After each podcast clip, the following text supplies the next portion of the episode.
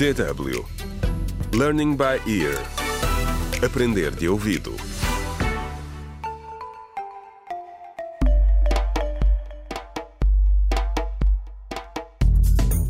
Olá, bem-vindos ao oitavo episódio da radionovela Contra o Crime Decisões Difíceis, escrita por Pinado Adama Waba. No episódio anterior, a família e os colegas ficaram preocupados com o desaparecimento de Sara e decidem ir à polícia. O que terá acontecido à jovem?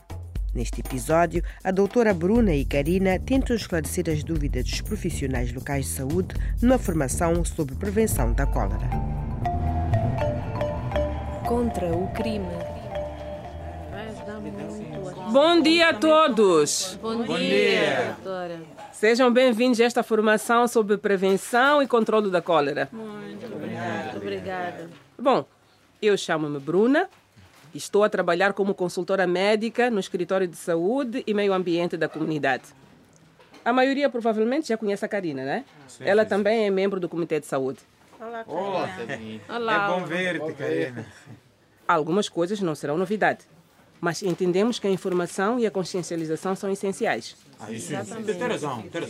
Então, o que estamos a planear fazer é reforçar as medidas preventivas e fazer tudo o que estiver ao nosso alcance para controlar a doença. Concordo. Olha, também vamos ter uma sessão aberta a todos durante a segunda parte do workshop, onde vamos partilhar todas as lições aprendidas e todas as dicas. E vamos pedir a todos os que estão a participar neste workshop para irem de porta em porta falar com os residentes. Os pais de crianças pequenas têm de ser especialmente cuidadosos.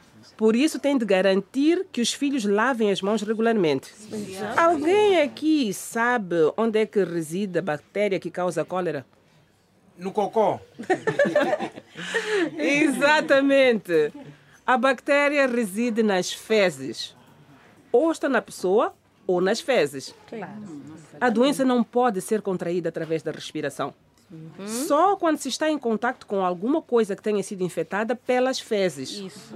Por isso, nunca é demasiado lavar as mãos. O que é mais importante sem ser a higiene? Alguma ideia? Beber muita água. Isso! Muito bem! Quando alguém contrai a doença, a hidratação é fundamental. Exatamente. Vou também mostrar-vos como nós podemos reidratar com água, açúcar e sal. É muito simples. É preciso chamar a atenção para a necessidade de purificar a água. Exatamente. A água deve ser fervida, se possível. Podemos usar também o cloro, não é? O cloro é um produto químico que mata as bactérias na água.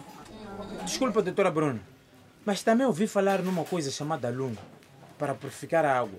Pode dizer-nos do que se trata? Alum é sulfureto de alumínio. Quando se coloca o alum na água, as impurezas microscópicas juntam-se e formam partículas mais largas. Os aglomerados vão lá para o fundo da garrafa, deixando assim a água limpa e clara. Tenho uma pergunta, doutora Bruna. O que, que a cólera tem a ver com alterações climáticas? As alterações climáticas levam a uma mudança das temperaturas, não é?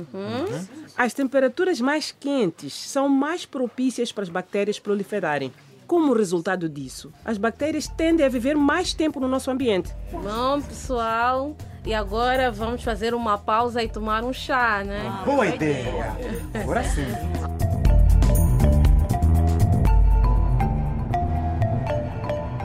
Contra o crime.